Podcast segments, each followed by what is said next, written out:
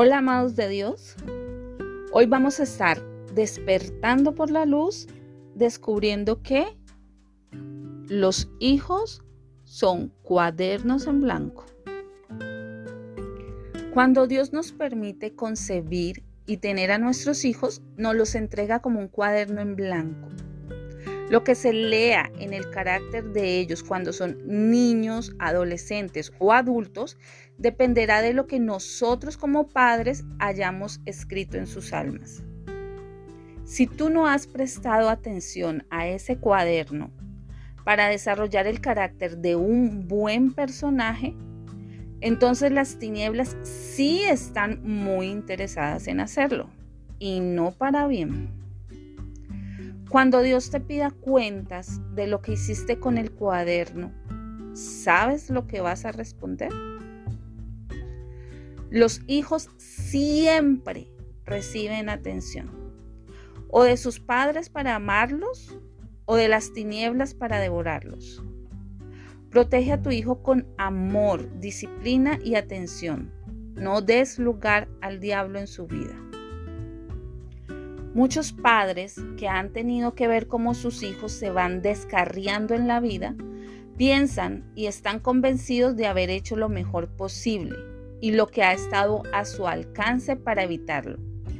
Encuentran consuelo y se justifican en pensar que sus hijos nacieron así, descarriados. Creen que es algo que llevan en su genética, que su comportamiento es algo innato algo que han heredado de otros antepasados al igual que ellos descarriados, y que como padres nada más se puede hacer. Otro argumento que suele acompañar a este es que como padres educaron muy bien a sus hijos, pero como están en el mundo donde hay todo tipo de tentaciones y malas influencias comúnmente representada en las amistades, pues hay muchas mentes débiles que se dejan llevar por esas corrientes y se desvían del buen camino. Por lo tanto, según estos padres, no depende de lo que ellos les enseñaron, ya que muchos son rectos y enseñan cosas buenas, entre ellas a estudiar, a prepararse, a hacer alguna carrera para hacerle productivo al mundo. Después, de pronto, casarse y empezar su nuevo hogar los mismos procesos que sus padres vivieron con ellos, ellos los van a vivir también con sus propios hijos. Lo anterior es en parte cierto. Desde antes de nacer, por diferentes factores que tal vez en otra oportunidad valdría la pena profundizar, se puede nacer con un carácter precondicionado. Sin embargo, los padres somos los mayores responsables y se debe prestar atención a esos detalles, a esas alertas, a esas tendencias en nuestros hijos a desviarse para corregirlos a tiempo. Dirige a tus hijos por el camino correcto y cuando sean mayores no lo abandonarán.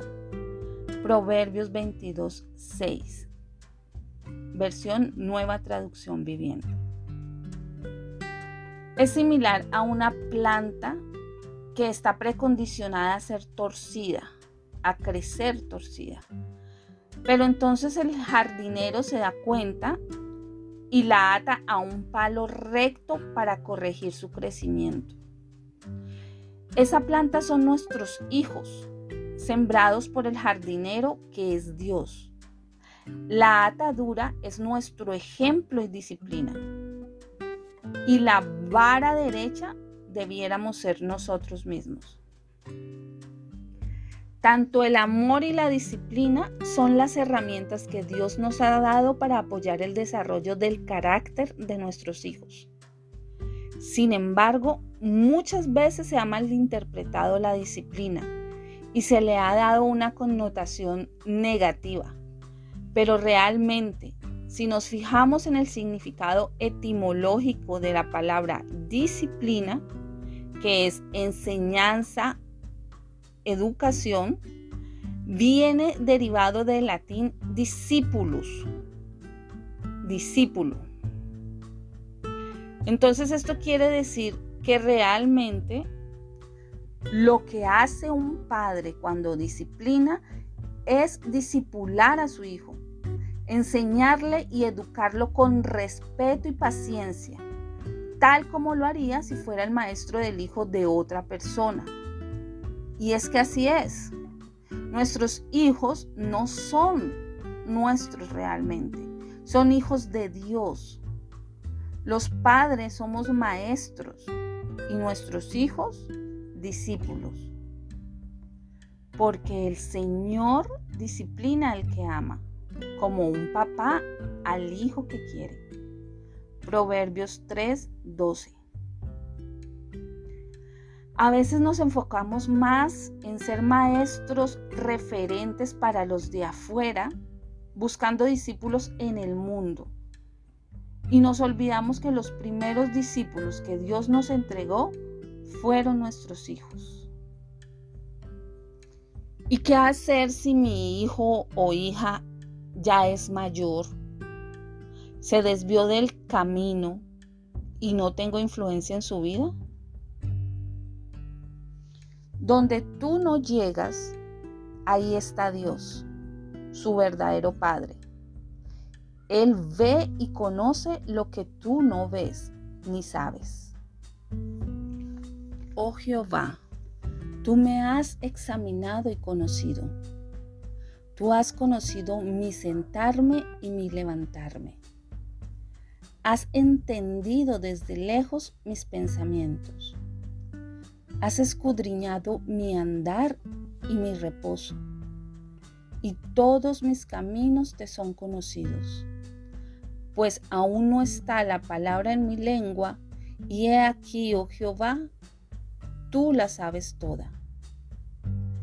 Detrás y delante me rodeaste, y sobre mí pusiste tu mano. Tal conocimiento es demasiado maravilloso para mí alto es, no lo puedo comprender. ¿A dónde me iré de tu espíritu? ¿Y a dónde huiré de tu presencia? Si subiera a los cielos, allí estás tú.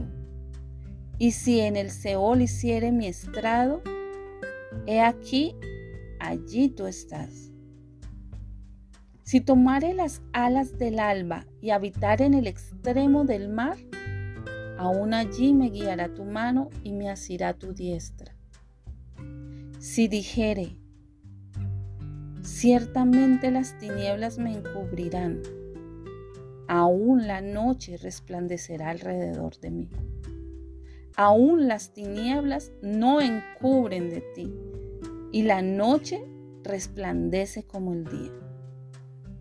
Lo mismo te son las tinieblas que la luz porque tú formaste mis entrañas. Tú me hiciste en el vientre de mi madre. Te alabaré, porque formidables, maravillosas son tus obras. Estoy maravillado, y mi alma lo sabe muy bien. No fue encubierto de ti mi cuerpo, bien que en oculto fui formado y entretejido en lo más profundo de la tierra mi embrión vieron tus ojos, y en tu libro estaban escritas todas aquellas cosas que fueron luego formadas, sin faltar una de ellas.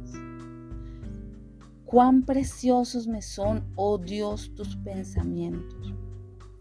Cuán grande es la suma de ellos. Si los enumero, se multiplican más que la arena. Despierto y aún estoy contigo. De cierto, oh Dios, harás morir al impío. Apartaos pues de mí, hombres sanguinarios, porque blasfemias dicen ellos contra ti. Tus enemigos toman en vano tu nombre.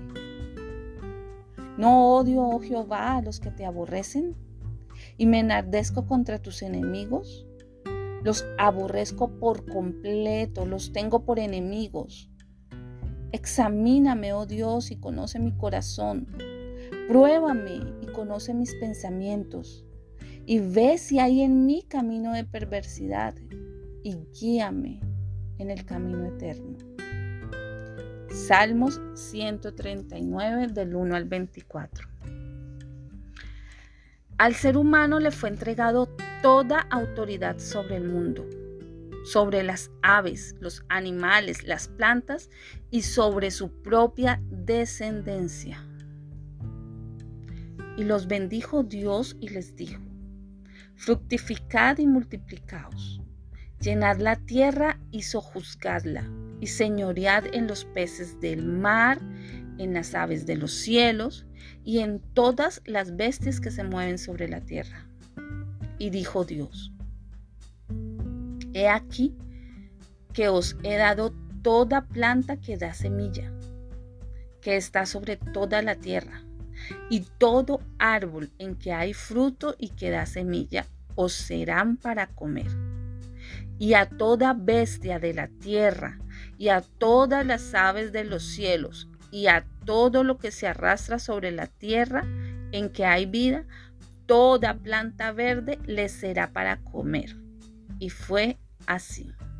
Génesis 1 del 28 al 30. Dios todo lo sabe, todo lo puede y puede estar en todas partes. Sin embargo, él no infringe el libre albedrío, que es el derecho legal adquirido por el ser humano al momento de desobedecer a Dios y comer del fruto del conocimiento del bien y del mal. Al conocer por él mismo lo bueno y lo malo, con ello llegó la libertad de tomar las decisiones sobre su propia vida y la responsabilidad de asumir las consecuencias de las mismas. Y dijo Jehová Dios, He aquí el hombre es como uno de nosotros, sabiendo el bien y el mal. Ahora pues, que no alargue su mano y tome también el árbol de la vida y coma y viva para siempre. Génesis 3:22 Mira, yo he puesto delante de ti hoy la vida y el bien, la muerte y el mal. Porque yo te mando hoy que ames a Jehová tu Dios, que andes en sus caminos y guardes sus mandamientos, sus estatutos y sus decretos, para que vivas y seas multiplicado y Jehová tu Dios te bendiga en la tierra a la cual entras para tomar posesión de ella. Deuteronomio 30, 15, 16. Para Dios poder operar en una vida requiere sometimiento y sujeción a su señorío. Que a través de la oración le sea entregada autoridad para actuar y que dejemos que Él, en su inmensa sabiduría, lo haga como sea su voluntad. Confía en Jehová y haz el bien, y habitarás en la tierra y te apacentarás de la verdad. Deleítate a sí mismo en Jehová y Él te concederá las peticiones de tu corazón. Encomienda a Jehová tu camino y confía en Él, y Él hará. Exhibirá tu justicia como la luz y tu derecho como el mediodía. Guarda silencio ante Jehová y espera en Él. No te alteres con motivo del que prospera en su camino, por el hombre que hace maldades. Salmos 37 del 3 al 7. ¿Cómo puedes hacer esto de someterte y entregarle autoridad a Dios para actuar en tu circunstancia? Bueno, vamos a ver algunos pasos. Primero, ponte a paz con Dios. Humíllate y arrepiéntete. Como padres, humildemente debemos reconocer que hemos fallado, que hemos cometido errores con nuestros hijos o hemos sido muy permisivos y alcahuetas, faltándonos aplicar disciplina o demasiado restrictivos y nos ha faltado demostrarles nuestro amor con nuestra atención, cariño y ternura. También pedimos perdón por no haber discipulado a nuestros hijos en los caminos de Dios. Al no haber meditado en su palabra de día y de noche, como está indicado en ella misma, por esta causa no hemos sembrado reverencia a Dios en sus corazones, que es lo que guía a nuestros hijos a tomar las decisiones correctas en todo tiempo, de niños, adolescentes, jóvenes o adultos. Si se humillare mi pueblo, sobre el cual mi nombre es invocado, y oraren y buscaren mi rostro y se convirtieren de sus malos caminos, entonces yo oiré desde los cielos y perdonaré sus pecados y sanaré su tierra. Segunda de Crónicas 7:14. Segundo, reconoce tu impotencia y el poder de Dios. Reconoce que tú ya no puedes hacer nada por la situación, que tus fuerzas y tu alcance son limitados, que no puedes corregir la situación y que solo el poder de Dios puede arreglarla. Reconoce a Dios como el único que tiene el poder para cambiar las circunstancias y las situaciones. Tercero, entrégale el control a Dios. Entrégale a Dios autoridad sobre tu vida y la de tus hijos. Recuerda, solo está en ti el libre albedrío por tu vida y la autoridad que posees sobre la de tus hijos. Pídele que tome total y absoluto control de ellas. Esto significa que tú ya no harás nada según tu razonamiento, tu lógica, tu propia opinión o sentido común. Hasta aquí no te ha funcionado, sino que vas a confiar en que lo que suceda a partir de este momento está bajo la absoluta soberanía de Dios, que de Él depende y tú no vas a entorpecer su forma de operar. Nota, es importante que esto lo tengas siempre presente. Porque a partir de este momento pueden suceder cosas en tu vida y la vida de tus hijos que no sean agradables, ni para ti ni para ellos. Pero tienes que permitir que sucedan, aunque inicialmente causen dolor. Esto es la disciplina de Dios, la que muy seguramente no se ejerció anteriormente y que hizo falta en la vida nuestra y la de nuestros hijos para la formación del buen carácter. Recuerda, no detengas la mano de Dios cuando discipline. Esto es desautorizar al Padre, al verdadero Padre. Y si a un padre carnal no le gusta ser desautorizado, ¿Te imaginas cómo se siente el Padre de las almas? Pues el Señor disciplina a los que ama y castiga a todo el que recibe como hijo. Hebreos 12:6. Cuarto, ayuna, vigila, ora y medita en la palabra. Ya reconocimos que nada podemos hacer en nuestras propias fuerzas físicas. Así que lo único que nos queda es operar en lo espiritual. Ayuna, lo cual no significa simplemente que aguantes hambre. Significa que sometemos nuestra voluntad, nuestros placeres, deseos, anhelos y lo que queremos o creemos que necesitamos a la soberana voluntad de Dios, que es más perfecta que la nuestra. Es por eso que nos decimos a nosotros mismos con la abstinencia de alimentos y gustos, no me controlo a mí mismo, Dios me controla. Vigila. Significa que vamos a estar atentos a la reacción del mundo espiritual, a este nuevo proceso. Tanto la fuerza que nos es concedida y el mover de Dios, como los ataques de las tinieblas hacia nuestra vida y la de nuestros hijos. Ora.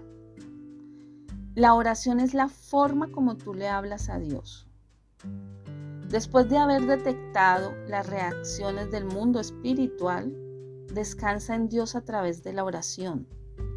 Manifiéstale las circunstancias, los ataques del enemigo para que Él lo reprenda y agradece por lo que Él está haciendo en tu vida y la de tus hijos. Medita en su palabra. La forma en la que Dios te habla o responde a lo que le hayas dicho es a través de su palabra, la Biblia. Así que cada día, preferiblemente después de orar, léela para que sepas lo que Dios te responde a lo que le has dicho. Recuerda que la comunicación es bidireccional, es decir, va en dos direcciones, de ida y de regreso. Así que no te vayas inmediatamente después de orar. Espera hasta escuchar lo que Dios tiene para decirte. A veces puede ser una palabra de aliento o consolación, otras una exhortación, un llamado de atención, como una especie de regaño para que sepas qué es lo que estás haciendo mal y se tenga el beneficio de poder corregirlo.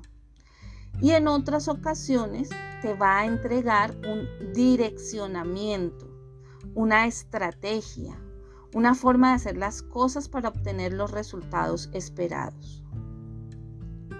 Si no tienes Biblia y por el momento no puedes adquirirla, no te quedes sin leerla. Hay muchas aplicaciones de celular que te ofrecen una Biblia digital. En una tienda de aplicaciones puedes descargar la que yo uso. YouVersion es, muy, es una Biblia muy completa. Te dejo el link en el documento donde puedes descargarla. Si no sabes qué leer, te recomiendo que busques un plan según tu situación o necesidad, en donde encuentras un signo de chulo, check o palomita, como le dicen en algunos países. Quinto, confía, persevera y espera en Dios. Esto significa no hagas nada según tu razonamiento. Solo haz lo que Dios te haya indicado a través de la meditación en su palabra. Cuando ya le has entregado el control a Dios, pero después haces las cosas según lo que tú crees es mejor, significa que no confías en Dios, no tienes fe. No crees que Él sea capaz de intervenir en la situación. Peor aún, te pusiste por encima del poder de Dios. Hiciste de ti un Dios por encima del verdadero Dios, el Altísimo, el Padre de todo. Estás en idolatría. Resiste la tentación de intervenir en la disciplina de Dios y persevera en la oración. Cuando percibes que las cosas se ponen más difíciles. Antes del amanecer, siempre la noche es más oscura.